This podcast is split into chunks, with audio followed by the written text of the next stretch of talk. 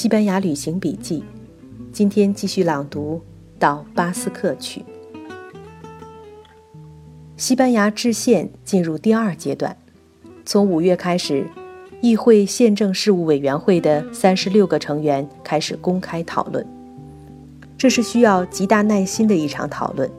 总的来说，中间派占上风，虽然好几次到了分裂边缘，激进观点渐渐被边缘化。特别是右派人民联盟和巴斯克民族主义政党，他们逐步成为少数。他们不肯退让的主要原因是教会与教育的关系以及区域自治问题。五月二十二日，委员会在教育制度上陷入严重僵局。这天晚上，民主联合会的四个代表、社会党四个代表相约在马德里何塞路易斯饭店会面。在饭桌上讨论分歧，两大党都算中间派，但前者偏右，后者偏左。这顿饭吃得通宵达旦，到第二天清晨达成了一系列妥协。所有涉及宗教问题的分歧，包括教会的独立、教育、离婚、堕胎问题，都达成了妥协。对劳资关系、对拒绝参军的良心反战者。对政府在经济中的作用等也达成了妥协。尽管另外两党没有参加这次何塞路易斯之夜，却预先和他们通过气，并且得到这两个政党的支持。他们承诺，不管结果如何，他们都认可两大党达成的妥协。经过一百四十八个小时的议会辩论，总计一千三百四十二次演讲。议会宪政事务委员会终于在六月二十日完成了修改稿。七月份，求同联盟七君子已经工作了整整一年。议会对最后修改稿进行了审查表决，只有两票反对，十四票弃权的主要是右翼人民联盟的代表。宪法文本给送到参议院，参议院通过时作出修改。议会再将这些修改结合到原先文本中。首相苏亚雷兹对议会说：“宪法作为民族和谐的表达，必须通过一致认同而达成。”一九七八年十月三十一日，宪法文本终于以压倒多数通过。在最后投票中，五个右翼人民联盟的代表和三个巴斯克代表投了反对票。十二个巴斯克代表缺席弃权。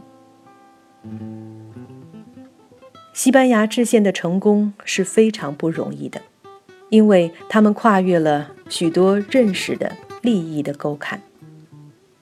当年就是这些迈不过去的沟坎酿成内战。今天，西班牙在证明历史记忆也可以起到正面作用，他们在吸取教训。制宪期间，西班牙左右各党派都在以历史记忆为鉴，促使和解。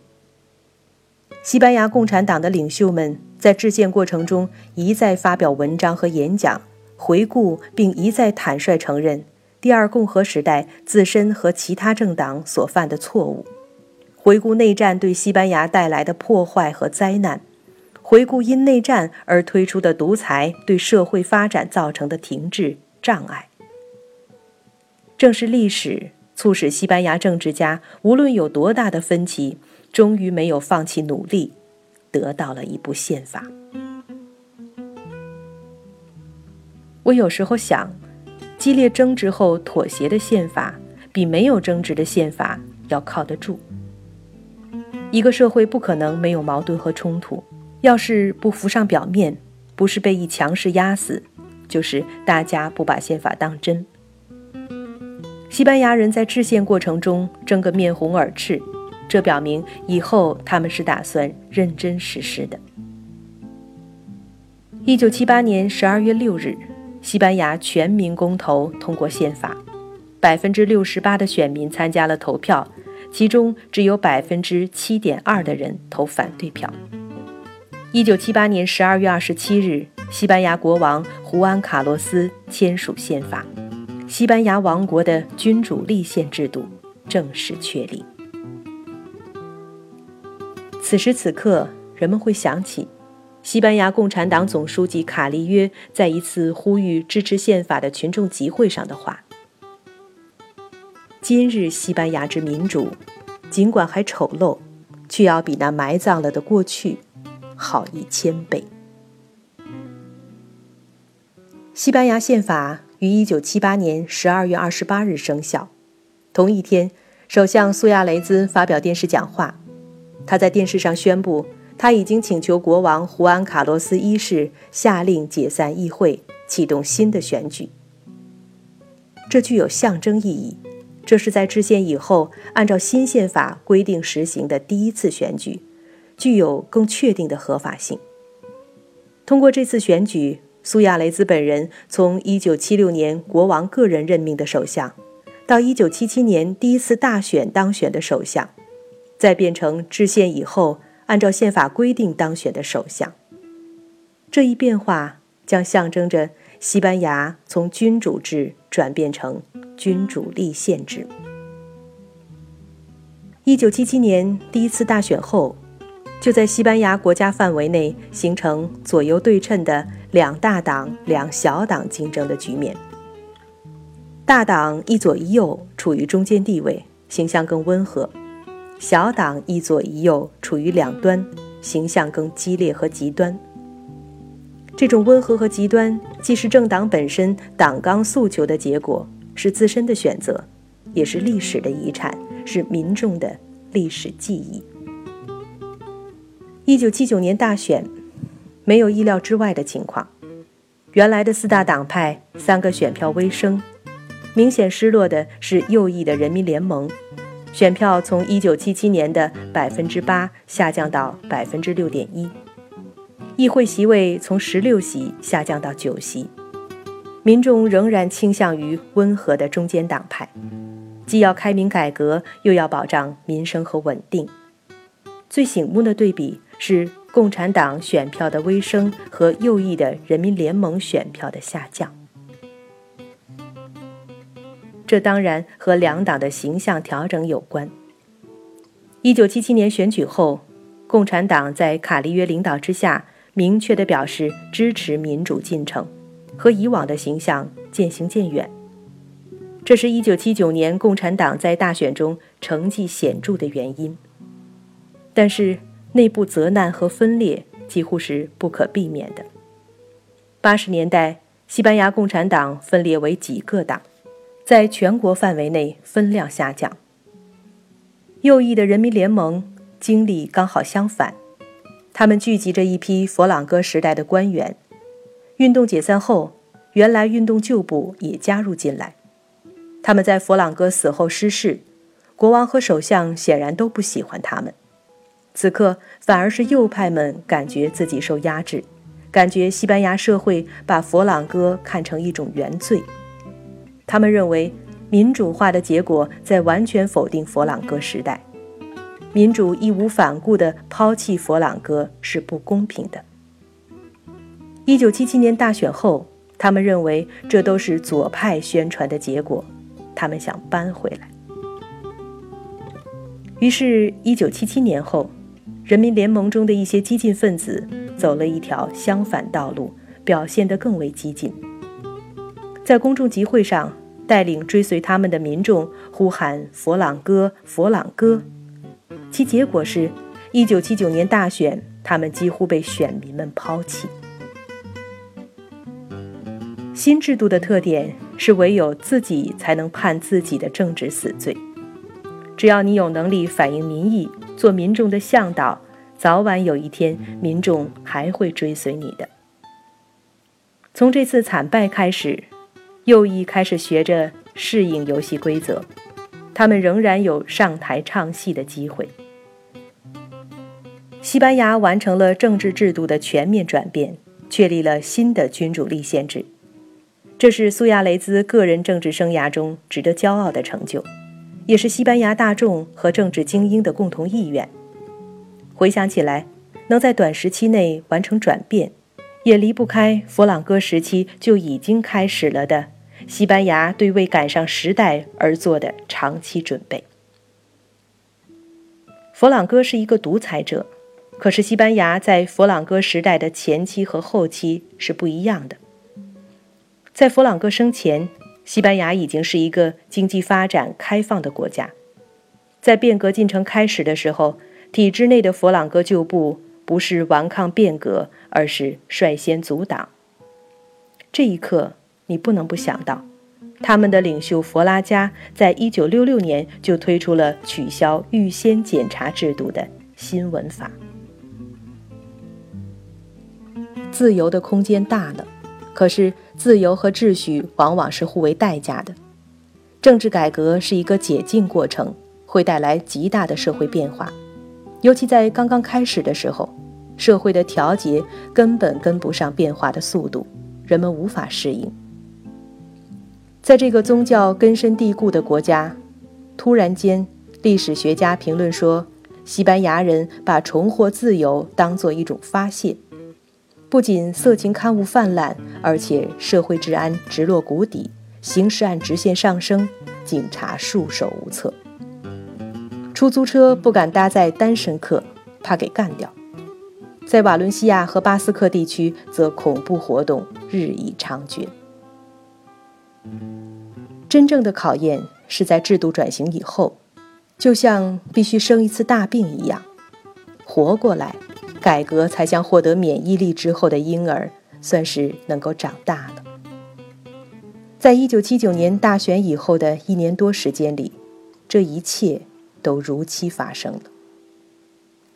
这次考验围绕苏亚雷兹而发生，起因就是在整个民主化过程中始终显得别扭的巴斯克地区。虽然时间紧迫，可是，在心里。我们一直在为去巴斯克的行程准备理由。他在北方很远，可是正因为远，没有去就很不甘心，觉得这是西班牙非常重要的一块土地，应该踏踏实实的在上面走过才比较放心。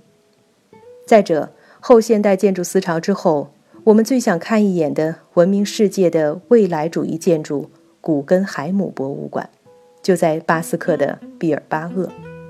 还有就是埃塔和巴斯克独立运动，声名在外，我们实在好奇。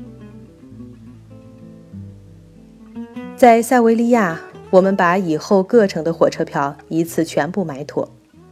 买票的时候语言不通，就在纸上写明日程、地点。地图上，毕尔巴鄂有并列两个地名，先是 Bilbao，再是 Bilbao。我们写了 Bilbo。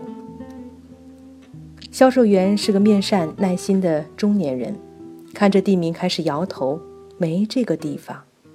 我们只好干脆掏出那张巨大的西班牙全国地图指给他看。于是他写下来 Bilbao。我们笑起来，这又是巴斯克语和西班牙语之争了。告别科尔多瓦，坐上北上的火车。一路上又是安达卢西亚和拉曼却的壮阔景色，还经过了无数的橄榄树林，那是我们已经熟悉了的干旱，干得连草都不生，银灰色的橄榄树下就是裸露的土地。也有稀稀拉拉的松树，可是就算绿，也是干乎乎的绿。中午时分到马德里，我们必须在马德里换车站，转上去巴斯克的火车。好在两个车站之间有地铁相通，不用出站，时间也不紧。就在半途，我们经过古城布尔戈斯，远远的可以看到安葬着中世纪西班牙战神西德的教堂。可惜我们没有时间下去。继续北上，山渐渐的更高了，到下午却好像是有一支水彩笔。沾着绿色，轻轻抹了一下大地，出现了一丝淡绿。不在于绿，而在于那份滋润。这水绿润色越来越多，越来越深，渐渐地铺满了车窗外的山坡田野。在西班牙那么多天，我们第一次感受到空气蕴含了水分。傍晚时分，眼看暮色降临。火车开始吭哧吭哧地在山里爬了，车窗外已是一片浓重绿色。我们进入北方巴斯克地区了，这里气候湿润，水草丰茂，树密林深，和我们几十天来看到的西班牙完全不同。天黑下来，车窗外是稠密的灯光，那应该是城镇，可是不是一个城市，也不是几个小镇，那是一片连着一片，没有尽头的光亮，接着光亮。巴斯克是复数的。我们还没到，就信了。火车开进了毕尔巴鄂，下车后，站台尽头迎面就是一幅巨大的彩色玻璃画，占了整个火车站大楼的一面，色彩绚烂而饱满。彩色玻璃画的感觉是在别的画里找不到的，它本身就在发光，每一块色彩都是发亮的。画上风景却很富民粹精神。天空、云彩、山川、树木、河流、桥梁，推着斗车的健壮矿工，牵着耕牛的憨厚农人，那湍急的河中奋力划桨的水手，洋溢着劳动者的豪情。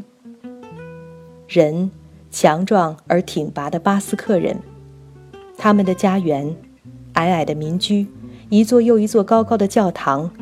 中间镶嵌的那个大时钟，像太阳一样夺目。我们马上注意到，就在这太阳下，是一个精美文徽。很意外地发现，那个王冠，那个盾形的纹饰，狮子、城堡，对称的柱子绕着红色的带子，我们很熟悉。它象征着西班牙，那是西班牙王徽。已经是夜晚了，在车站大厅里，先花几个欧元买了一幅大地图。车站里有旅行信息中心，问了那里的女士，她给我们在地图上画出古根海姆博物馆，指出老城的方向。出车站不远就是毕尔巴鄂河，这儿的街道、大楼、路口和这条河、这座桥，在夜间像极了上海苏州河上的四川路桥。一瞬间，似乎感觉是站在四川路桥下的邮电大楼前，只是这里的高楼更多一些，灯光更亮一些。过了桥，再过一条有轨电车街道，就进了围绕主教堂的老城区。进了老城区的小巷，才领悟现在虽是入夜，对西班牙人来说正当热闹时。小巷里店家灯火通明，人潮汹涌，特别是小酒吧，一出殿堂，挤得小巷一节儿一节儿水泄不通，似乎人人都在喝，人人都在放声说话，热闹非凡。对我们来说，夜深了，先要找旅馆住下，当然要便宜的小旅馆。我们已经有经验了，老城是小旅馆云集的地方。而且在西班牙找旅馆要找 H 这个字母的标牌，那是旅馆的意思。在美国，公路上的 H 是表示附近有医院，完全不一样。可是我们转了几条街，一个 H 也没看到。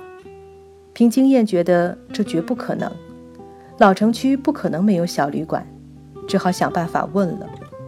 好在总能碰上懂英语的人，伸手一指。这就是，这是一个招牌，上面一个 P，在美国，这街道上的 P 表示停车场，偏偏在毕尔巴鄂，这 P 是寄宿舍。寄宿舍，那就是我们要找的小旅馆啊！这才发现屁到处都是。不过，毕尔巴鄂的寄宿舍和小旅馆还是大不相同。寄宿舍是以前的公寓大楼改建的。上海的苏州河边以前也有很多这样的公寓大楼，楼层高敞，长长的走廊，打蜡的硬木地板，阳台上是铁花栏杆。毕尔巴鄂老城的公寓大楼现在仍然是住家的公寓，只不过部分房间有时候是一层两层，改成了给旅行者的寄宿舍。我们按电铃。敲开一个有寄宿舍的大楼，一进门就是个很奢侈的大进厅空间，很气派的老式雕塑，和我们习惯了的小旅馆很不匹配。楼梯宽大到豪华的地步，上的三楼进一大门，里面别有洞天。见了寄宿舍的管理人员，一开口，完了，他的英语恰和我们的西班牙语一样，完全不足以沟通。我们只是隐隐约约明白住宿有问题，因为老太太在摇头。这可是巴斯克的半夜，我们还能去哪儿？这时来了一个刚二十岁出头的漂亮女孩，感谢上帝是美国人，马上为我们翻译开了，一口流利的美国英语加一口流利的西班牙语，这才明白，老太太的意思是今天能住，明天以后的房间都订满了。原来明天是西班牙国庆节。我们问女孩，她说的是不是巴斯克语？不是，是西班牙语。她告诉我们，这里的人一般都说巴斯克语，可是像小旅馆这样的对外机构都能说西班牙语，而英语一般都不行。记得在巴塞罗那，小旅馆都懂法语，可是英语也不通行。里面是长长的走廊。集中几间公共小浴室和公用厕所，住房宽宽大大，有小阳台。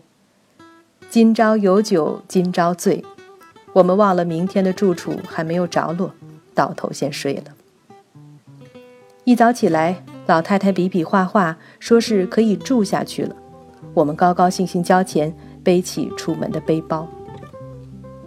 这才发现毕尔巴鄂和上海的差别。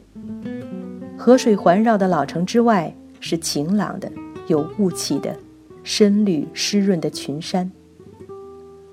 河边小广场之上，高扬着一面红底白色十字架、绿色斜交叉条纹组成的米字旗。这是巴斯克民族主义的创始人阿拉纳亲手设计的巴斯克的旗帜，那还是一八九四年的事情了。